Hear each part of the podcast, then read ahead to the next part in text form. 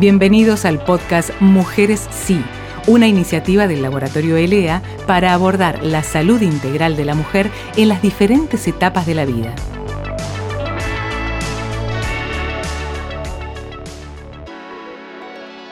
Hola, volvemos a nuestros encuentros y hoy con el doctor Pablo Carpintero, quien es especialista en ginecología y obstetricia vicepresidente de la Asociación Argentina para el Estudio de Climaterio y es chair de la sección argentina del Colegio Americano de Ginecología y Obstetricia.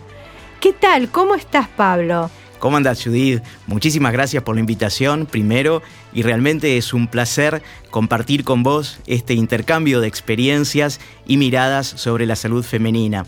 Es, muy importante y enriquecedor aportar la mirada desde la ginecología y desde la cardiología en pos justamente de un beneficio de la atención de la mujer. Y por eso eh, uno dice, ¿no? La etapa de, por ejemplo, la menopausia es una etapa de mayor vulnerabilidad en la mujer y la mujer no hay duda que consulta a su médico de cabecera, que es en general el ginecólogo, la ginecóloga, entonces, desde tu mirada, ¿no? ¿Cuáles serían las principales modificaciones en esta transición a la menopausia y qué le sucede a la mayoría de las mujeres? Perfecto, sí, sí. Como sabemos, la menopausia es una crisis vital como tantas que atraviesa el ser humano y en este caso la mujer a lo largo de la vida que en general tiene una relación con cambios hormonales, físicos, pero que también van a tener repercusiones en lo psicológico, en lo anímico y también en lo social y lo vincular. Al igual que la adolescencia, eh, justamente el parto, el puerperio y bueno, la transición a la menopausia y la menopausia no escapa a las generales de la ley de las crisis vitales. Sabemos que eh, tenemos un promedio más o menos de menopausia de alrededor de los 50 años y hoy en día la expectativa de vida en las mujeres occidentales es casi cercana a los 80 años, por lo cual podemos decir que el 40% de las mujeres van a vivir su vida en menopausia. Por lo cual creo que nuestro rol es aportar justamente esta mirada multidisciplinaria para acompañar a las mujeres en este largo camino, asegurándoles una mejor calidad de vida y abordándolas de manera integral. casi el tercio de su vida en menopausia. Tal cual, tal cual, un 40%, casi el tercio de su vida. Y eso necesita un gran acompañamiento, porque además a veces cuando se habla de, la menopausia con todo el tema de los síntomas ¿no? que tienen y algunos malestares, que eso también eh, desde, desde tu lado eh, generalmente lo tratan bien para que esa mujer eh, lo viva diferente, como que no sea una, una situación, como vos bien nombraste, es una transición de la vida, ¿no? Es una etapa y que puede vivir bien y que puede vivir feliz y que puede tener, transitar ese momento bien. Tal cual, tal cual, Judith. Y como vos decís, realmente durante la transición a la menopausia es un momento de donde aumenta la consulta al ginecólogo más allá de lo que pueden ser los controles de rutinas anuales y un poco tiene que ver justamente con esta sintomatología derivada de esta oscilación hormonal, básicamente de la variabilidad en el descenso de los estrógenos. Esto hace que la mujer realmente tenga síntomas nuevos que nunca había presentado, como los sofocos, estos calores, que pueden alterar su calidad de vida, ya sea porque generan como una incomodidad en lo que tiene que ver con sus tareas profesionales o recreativas, pero también pueden generar una disrupción del sueño, alterando profundamente la calidad de vida, sus relaciones vinculares con los hijos, adolescentes, con las parejas, puede haber aparición de desórdenes sexuales y todo este combo de situaciones obviamente va a ser consultar más al ginecólogo. Por lo cual la transición a la menopausia yo creo que es una gran oportunidad crítica justamente para reevaluar la calidad de vida de la mujer más allá de los síntomas por las que ella consulta, que la llevan a la consulta. Es decir, una, le tienen que dar también una tranquilidad y, tiene, y hay soluciones también para eso, porque cuando uno escucha toda esta lista, ¿no? Y hace el checklist, ta, ta, ta, si me pasa todo esto, la verdad que es como que es angustiante para la mujer todos esos cambios que en algunas veces se dan de manera abrupta y otras veces se dan más paulatinamente, pero tiene que haber algún tipo también, y existen formas eh, donde la mujer puede de sentirse bien en esta etapa, ¿no? Totalmente, por eso volvemos al concepto este inicial de este abordaje holístico. Nosotros cuando interrogamos a la mujer sabemos que más allá de los síntomas que tiene, también es una persona que va a estar imbuida dentro de una cultura y de una sociedad. Entonces tiene mucho que ver esto con los eh, preceptos culturales o las expectativas que esa mujer tiene en cuanto a lo que es juventud, en cuanto a lo que tiene que ver con su fertilidad, que muchos vienen de conceptos propios familiares arrostrados a lo largo de la vida, pero también tiene que ver con estos mandatos socioculturales. Por lo cual el abordaje siempre tiene que ser bien, bien integral para ir deconstruyendo ciertos mitos o falsedades acerca de esta transición a la menopausia.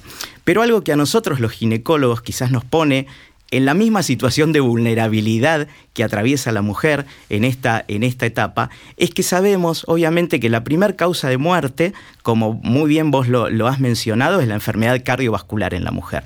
Y que se produce un aceleramiento durante la transición a la menopausia y luego de los 10 años de la menopausia prácticamente equipara a los valores de mortalidad y de insuficiencia coronaria del hombre, que hasta este momento venía protegida.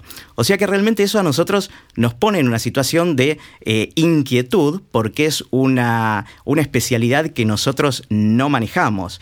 Por lo cual me parece también la gran oportunidad para instar a la mujer no solamente a detectar estas enfermedades que pueden estar preexistentes, sino para hacer una consulta al cardiólogo. Por lo cual me parece muy importante para el profesional ginecólogo en este momento hacer la derivación al servicio de cardiología. Y entonces acá a mí me gustaría preguntarte a vos, invertir un poco el rol acá de entrevistador entrevistado y preguntarte si hay algunos síntomas o situaciones naturales de la mujer a lo largo de su vida que determinan, que nos permiten predecir un mayor riesgo cardiovascular a futuro. Y bueno, mira, es re importante lo que acabas de, decir y, y, tu pregunta. El tema es que la mujer, sabes que confía en la ginecología. Entonces, todos los controles y toma su médico de cabecera es la ginecología. Ahora, teniendo, cuando llega a, justamente a la menopausia, el riesgo aumenta. ¿Por qué aumenta ese riesgo? Porque justamente tenemos que bajan los estrógenos, pero no solamente, es decir, hay un montón de cambios que están involucrados. No es lo mismo una mujer que ha tenido, por ejemplo, en su adolescencia una menarca precoz que va a tener mayor riesgo a futuro de tener un evento cardiovascular y como también esa mujer que tiene mayor cantidad de sintomatología o de sofocos durante la menopausia. Entonces, esta situación, desde el punto de vista de la, baja de hormonas, hace que la parte vascular no esté tan protegida. Al no estar protegida por los estrógenos, esto hace que prevalezca lo que llamamos la placa aterosclerótica. Y al tener esa placa aterosclerótica, tenemos una posibilidad de tener justamente un evento coronario. Y como bien dijiste vos, tal vez 10 años posterior al hombre. Ahora, la mujer eh, no hace en general la, consulta cardiológica y muchas veces las recibimos derivadas por ginecología. ¿Por qué? Porque tiene el colesterol elevado. Y el colesterol elevado, eh, que lo que pasa en, en, lo que es la menopausia, baja el colesterol bueno, el HDL, suben los triglicéridos altamente aterogénicos y entonces, si no la medicamos, esto dentro de 10 años también es este favorecedor de una placa. Mirá lo importante que es estar conectados, porque Ustedes le piden todo, todo el laboratorio completo, lo que ustedes tienen que pedir, lo que muchas veces la paciente solicita.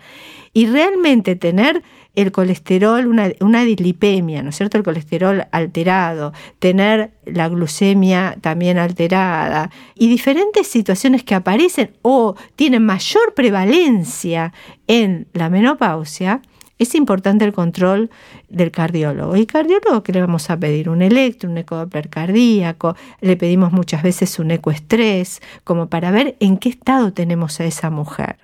Eh, más allá del laboratorio y medicarla. Es decir, si tiene una dislipemia la medicamos, si tiene... ¿Por qué? Por esto, una de cada tres nos morimos del corazón. ¿sí? Enfermedad cardiovascular. ¿Es importante la enfermedad ginecológica? Sí, pero hay que ocuparse de las dos. Perfecto, perfecto. Este concepto a mí me parece importantísimo para resaltarlo, tanto ya sea para la concientización de la mujer, sino también para el profesional médico. Uno está focalizado a veces en la prevención de todas las enfermedades neoplásicas, oncológicas, y vos sabes muy bien que por lejos, por lejos, supera la, muerte por enfermedad cardiovascular en la mujer y que paradójicamente no, ha logrado disminuir esta incidencia en estas últimas décadas. Ahora, vos mencionaste el tema de los calores, que es el 80% de justamente los sofocos, el 80% de la consulta de las mujeres en la transición a la menopausia. Y viste que hay mucha evidencia reciente acerca de esta asociación de los calores, sobre todo estos patrones de calores que son moderados a severos, que afectan la calidad de vida, que disrumpen la calidad del sueño, con una disfunción endotelial vascular. Por lo cual nosotros ahí también nos encontramos como en una contradicción de que sabemos que la paciente está muy sintomática, pero la evidencia demuestra que ya puede haber un daño, quizás subclínico, a nivel vascular, una aterosclerosis eh, incipiente. ¿Cómo podríamos asegurarnos desde el punto de vista cardiológico que esa paciente, por ejemplo, puede ser pasible de una terapia hormonal durante la transición a la menopausia, que tiene esa indicación? Bueno, la indicación cuando es tan sintomática, como vos decís, hay que tratarlas y para eso la consulta cardiológica, además de lo que te dije, también se puede pedir un ecodoppler de vasos de cuello, porque es importante, si ya hay placas ateroscleróticas, es importante la presencia de ellas y ahí tener en cuenta el tipo de tratamiento. A veces yo no sé, ¿no? Si es factible cuando están tan sintomáticas de dar tratamientos, ¿no es cierto?, cortos y después como interrumpirlos hasta que la mujer también calme, porque al principio son, eh, tienen una, una muy mala calidad de vida cuando no lo tratamos, ¿no? Entonces yo creo que ahí es donde cuando hay un, lo que llamamos daño de órgano blanco, entonces ahí no podemos, no podemos utilizar justamente una terapia de reemplazo hormonal, ¿no? Que como para enganchar de esto, sé que hay una ventana de oportunidades, hay una posibilidad para que todo esto no nos caiga una catarata de, de cosas tan, tan difíciles, ¿no? Que nos hacen al, a la quehacer cotidiano cuando la mujer hoy en día está activa y mucho más que antes. Entonces, contame vos algo bueno de esto, ¿no? ¿Cómo podemos estar mejor? teniendo en cuenta de la protección de todos estos riesgos, ¿no? desde el punto de vista cardiovascular. Bueno, como vos sabés, siempre, siempre la primera línea de tratamiento va a ser el estimular para los el cambio de estilos de vida y, tratar de mejorar el estilo de vida hacia una nutrición saludable en cuanto a una adecuación en cuanto a cantidad y a calidad y estimular la actividad física. Esa siempre va a ser nuestra primera línea de tratamiento porque como vos sabés hay una emergencia, porque realmente es así, es una aparición brusca del síndrome metabólico durante la transición a la menopausia. Hay aproximadamente un 60% de las mujeres que van a cursar con algunos componentes del síndrome metabólico y se van a ver favorecidas por estas intervenciones en el cambio del estilo de vida, en la adecuación nutricional, en la justamente en el cese, por ejemplo, del tabaquismo. Entonces, esto es muy importante y también con el control de sus enfermedades crónicas preexistentes, como puede ser la hipertensión, la diabetes. Pero sin embargo hay un lugar para la terapia hormonal que ha resultado beneficiosa siempre y cuando se indique con justamente con estas, eh, esta sintomatología precisa, como son los sofocos, y en mujeres sanas. Y realmente vimos que mejora muchos de los componentes del síndrome metabólico, como es decir, logra revertir la dislipemia, logra mejorar esta distribución de la grasa abdominal que se produce en la transición a la menopausia, de la distribución femoroglútea a la adiposidad central. O sea que realmente es beneficioso. Pero ¿cuándo? Cuando se indica en el momento preciso o la ventana de oportunidad. Y nosotros sabemos que la ventana de oportunidad es menos de 10 años del inicio de la menopausia y también antes de los 60 años. Y si tenemos que decir el efecto más beneficioso, de acuerdo a las estadísticas eh, basadas realmente en grandes estudios colaborativos mundiales, es menos de los 50 años y menos de 10 años. Ese sería, digamos, la ventana de oro de la oportunidad y es la que tenemos que tratar de indicar a toda nuestra paciente sana que tiene sintomatología clínica y que le vamos a asegurar seguramente una mejor calidad de vida futuro. Claro, porque además hoy en día la expectativa de vida de la mujer también aumentó. Vemos que hay un crecimiento poblacional y la mujer supera al hombre en cuestión de edad, alcanzando una expectativa de vida de 85 años. Entonces hay una, una etapa donde también se va alejando, ¿cierto? La menopausia no aparece de manera tan temprana, aparece más tardíamente. Y vos estás diciendo que lo ideal sería, es decir, cuanto más joven, ¿no es cierto?, uno empiece y a partir de ahí 10 años.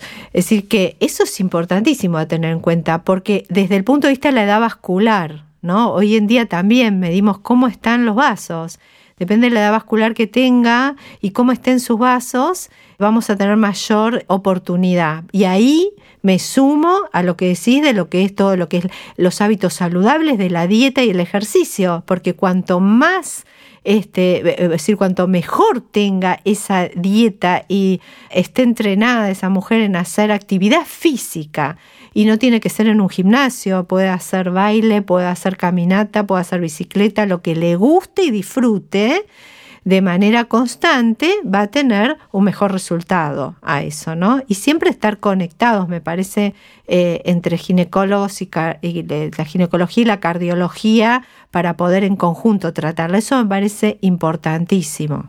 Sí, sí, sí, perfecto. Yo creo que es un gran desafío que nosotros tenemos como profesionales a futuro para las, las próximas generaciones, porque uno de los problemas de salud pública se cree que para el 2050 justamente es el aging. La gran cantidad de población que nosotros vamos a tener longeva y a la que le vamos a tener que asegurar el mejor estado de salud justamente para no saturar y no sobrecargar al sistema de salud por estas eh, enfermedades inhabilitantes asociadas muchas veces al aging. Así que lo que tenemos que apostar es a la longevidad eh, saludable. Saludable, Así longevidad que muy importante, muy linda Muy importante. Y a ver, para ir un poquito cerrando, ¿no? Si vos tuvieses que dejar tres mensajes, ¿cuáles nos dejarías?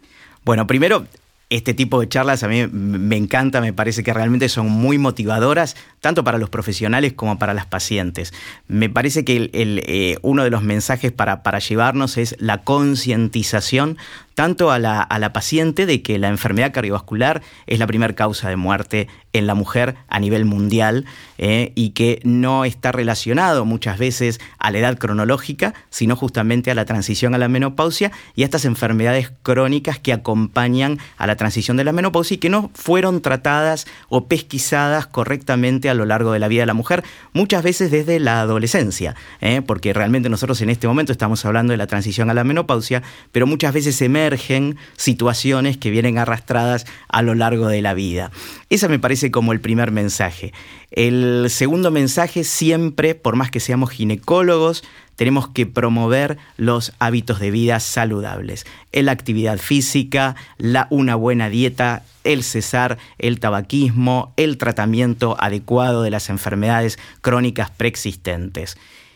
Y por último, obviamente, conformar un equipo multidisciplinario realmente lograr que la paciente vaya al cardiólogo, que haga su control cardiológico anual, teniendo en cuenta que es la primera causa de muerte en la mujer a nivel mundial y especialmente en este periodo de gran vulnerabilidad que es la transición a la menopausia. E incorporar, e incorporar al cardiólogo de rutina e incorporar también a un terapeuta, a veces a un psicólogo, para toda mujer que esta etapa le traiga ansiedad o depresión. Vos sabés que la depresión acompaña mucho a la enfermedad cardiovascular y a la muerte por enfermedad cardiovascular. Hay una relación bastante estrecha y poder brindarle a la mujer justamente esta visión integral, holística, que va a ir siempre en beneficio del cuidado de su salud.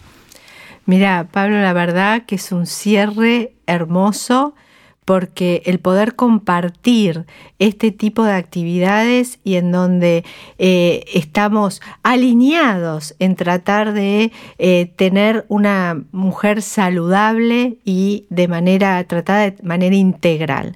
Así que muchísimas gracias por estar, por compartir este momento y me encantó. A vos, Judith, a todos los oyentes y esperemos volvernos a juntarnos nuevamente. Ojalá. Hasta la próxima entonces. Cómo no, hasta la Muchas gracias.